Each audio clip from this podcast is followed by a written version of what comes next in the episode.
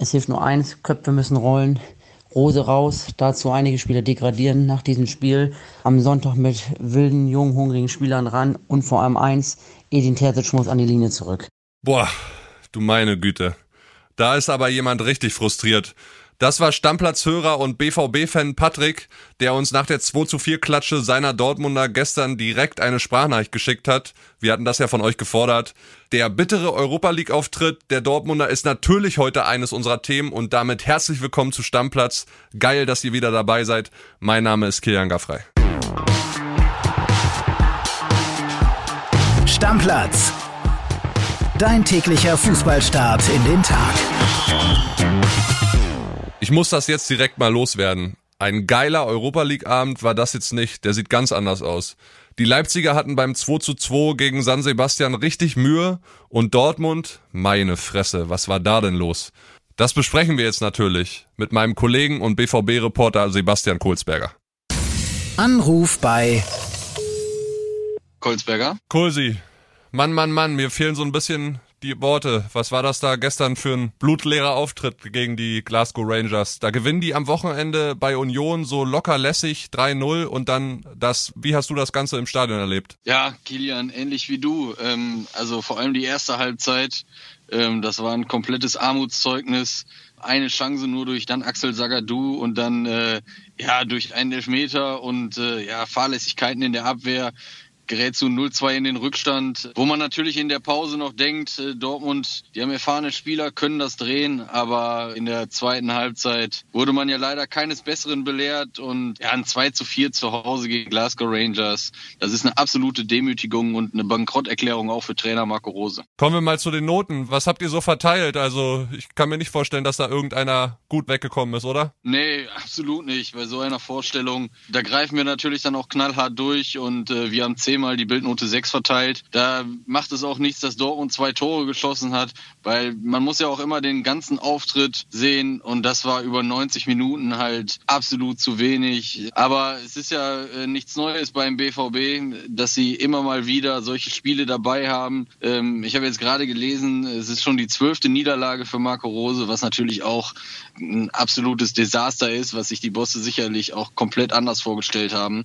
Und ja, er, er wird mit der Mannschaft Mannschaft hart ins Gericht gehen müssen. Er war selber auf der Pressekonferenz komplett frustriert. Ja, er, er konnte es auch nicht wirklich erklären, äh, warum die Mannschaft immer wieder solche ja, gravierenden Leistungstiefs hat. 2 zu 4 zu Hause verloren nach der neuen Regelung. Es gibt ja keine Auswärtstorregelung mehr. Reichen zwei Tore erstmal oder ein zwei Tore Vorsprung im Rückspiel. Und das ist ja auf jeden Fall drin, um sich zumindest in die Verlängerung zu retten und dann die ganz große Blamage, das Europa League aus, abzuwenden. Du hast Marco Rose angesprochen. Ich habe so das Gefühl, er ist da nicht der Alleinschuldige oder sollte auch nicht so hingestellt werden. Ich habe auch die PK gesehen, da gab es einige Kommentare in dem YouTube-Chat, die gefordert haben, Rose raus, Terzic an die Bank. Wir haben eine Sprachnachricht von einem Hörer bekommen und in die hören wir jetzt mal rein. Moin Stammplatz. Absolut blutleerer Auftritt von Borussia Dortmund. Das heutige Spiel war das Abbild der gesamten Saison unter Rose kein Fortschritt zu erkennen. Eher im Gegenteil, löchliche Abwehr, schlimmer als ein holländischer Käse. Ja, ähm, es hilft nur eins, Köpfe müssen rollen. Rose raus, dazu einige Spieler degradieren nach diesem Spiel. Am Sonntag mit wilden, jungen, hungrigen Spielern ran und vor allem eins, Edin Terzic muss an die Linie zurück. Wir haben ja nach der Leverkusen-Pleite schon getitelt, wie lange darf Rose so noch verlieren? Kursi, kannst du dir vorstellen, dass in den nächsten Tagen was passiert? Wird Rose weiter im Amt bleiben? Ja, also dass er weiter im Amt bleiben wird, äh, davon gehen wir hier alle fest aus, weil es gibt keine Alternative. Natürlich kann man jetzt den Schnellschuss machen und Edin Terzic wieder auf den Cheftrainer auf Posten setzen.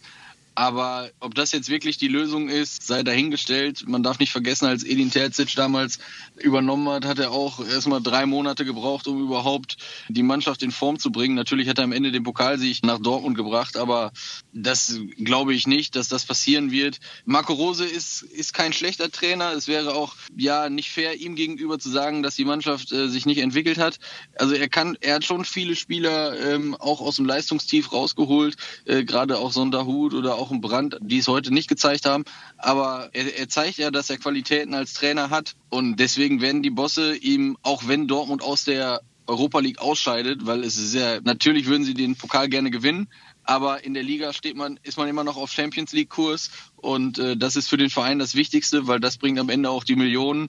Und dann wird man am Ende der Saison knallhart analysieren, ob es dann den ganz großen Umbruch gibt, den es sicherlich auch geben muss. Da gehören einige Spieler nicht mehr hin äh, rein in die Mannschaft. Und dann äh, wird man sehen, aber ich gehe davon aus, dass Dortmund mit Marco Rose auch in die nächste Saison gehen wird. Kannst du den BVB-Fans irgendeine Hoffnung mitgeben, wie es vielleicht nächste Woche in Glasgow im Rückspiel noch klappen könnte, irgendwie auf Brechen und Biegen mit dem Weiterkommen? Erling Haaland vielleicht, reicht's für den schon? Ich würde den Dortmund-Fans gerne Hoffnung machen, aber Marco Rose hat bei der PK gesagt, dass es bei Erling Haaland äh, eine ziemlich äh, hartnäckige Verletzung ist und dass es selbst für Glasgow nächste Woche sehr, sehr eng wird, dass er überhaupt spielen kann. Also wenn man den Auftritt heute sieht, dann null Hoffnung, dass Dortmund überhaupt weiterkommt. Aber man darf nicht vergessen, die Mannschaft hat trotz der blamablen Leistung heute immer wieder auch Ausreißer nach oben, wo sie zeigt, dass sie harmonieren kann, sehr gut spielen kann und vor allem auch Tore schießen kann.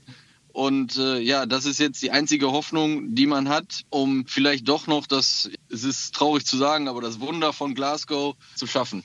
Ja, schauen wir mal. Erstmal geht's Sonntag zu Hause gegen die Gladbacher. Das wird schon schwer genug. Vielen Dank, Kohlsi, für die ganzen Informationen.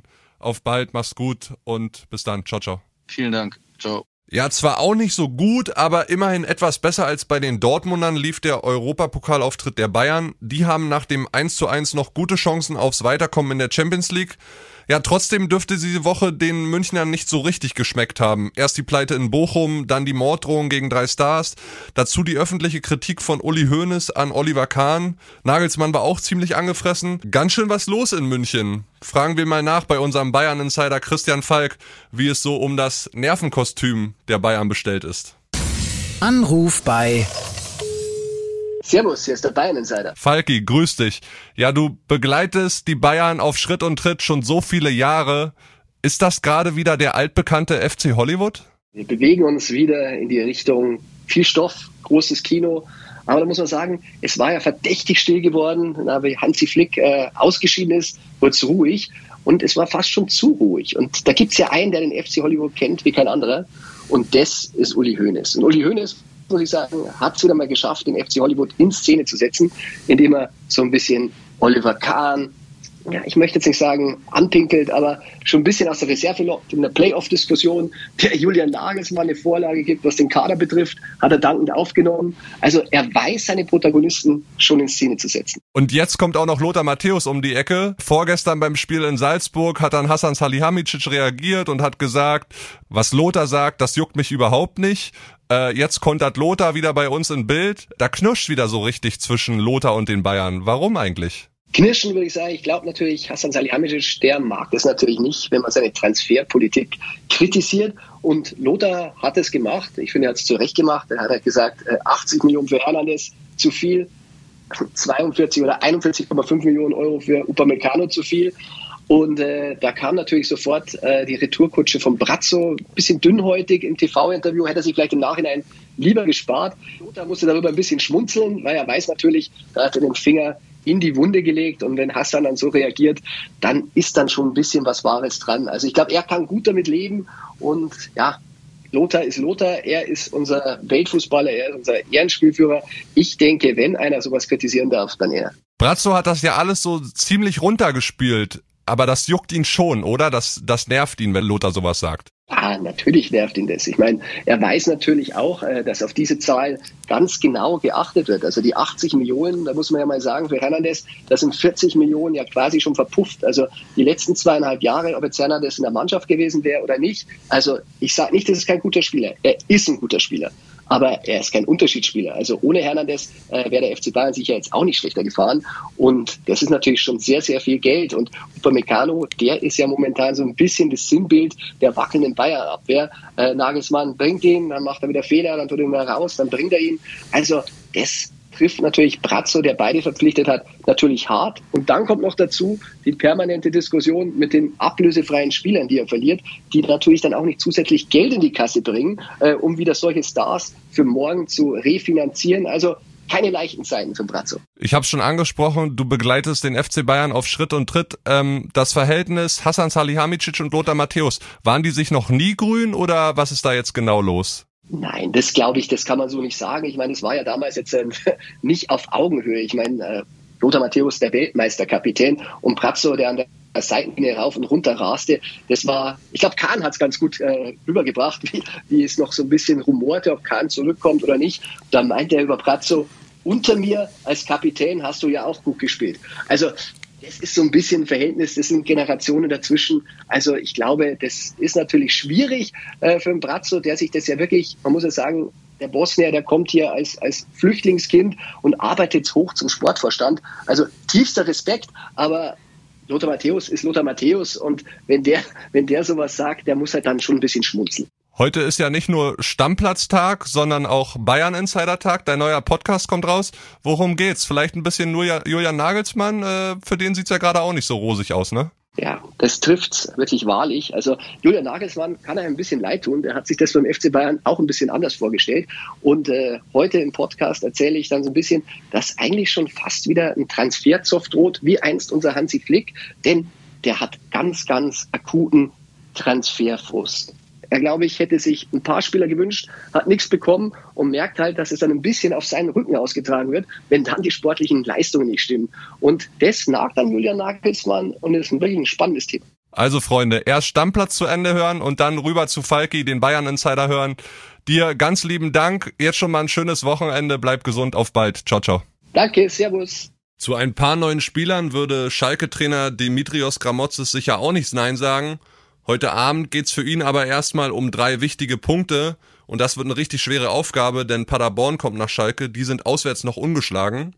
Und nach der peinlich Pleite in Düsseldorf ist ein Sieg schon fast Pflicht für die Königsblauen, denn aktuell sind schon vier Punkte Rückstand auf einen direkten Aufstiegsplatz und nur bei einer Rückkehr in die Bundesliga winkt Gramotzes eine automatische Vertragsverlängerung. Ja, aber was passiert mit Gramozis, wenn das heute Abend wieder in die Hose geht? Dazu hat mir unser Schalke-Reporter Peter Wenzel, der den Verein seit Jahren begleitet, eine Sprachnachricht geschickt. Hören wir mal rein. WhatsApp ab. Hallo Kilian. Kramotzes möchte natürlich äh, die Diskussion mit einem Sieg erst gar nicht aufkommen lassen.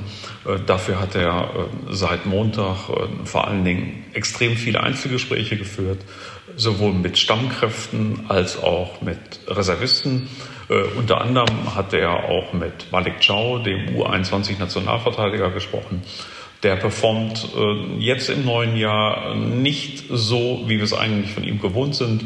Hintergrund könnte auch der Wechselwirbel in der Winterpause sein. Da hatte er ein Angebot von AC Mailand. Darüber hinaus plant Dimitrios Gramotzes nach unseren Informationen die eine oder andere Umstellung, vor allen Dingen im Maschinenraum der Mannschaft, also im Mittelfeld. Florian Flick wird für den angeschlagenen Palsson äh, mutmaßlich beginnen. Und äh, im offensiven Mittelfeld steht der Korea-Messi Wintertransfer Lee äh, vor seiner Startelf-Premiere.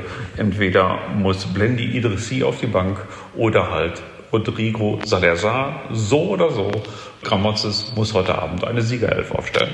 So, und wer nach der langen Europapokalwoche und der zweiten Liga heute dann immer noch Bock auf Fußball hat, dem empfehle ich Bundesliga zu schauen. Da spielt Mainz gegen Leverkusen. Klingt jetzt aufs erste Hören gar nicht so geil, ist es aber. Leverkusen ist richtig gut, die haben 13 Punkte aus den letzten fünf Spielen geholt, sind in der Formtabelle ganz oben und die Mainzer, ja, die haben die letzten vier Heimspiele in Folge allesamt gewonnen. Die letzte Heimpleite, die gab's am siebten Spieltag gegen Union, schon richtig lange her. Die Partie seht ihr ab 20.30 Uhr live auf The Zone, also guckt mal rein. Uns hört ihr dann am Montag wieder. Ab 6 Uhr ist eine neue Folge Stammplatz abrufbar.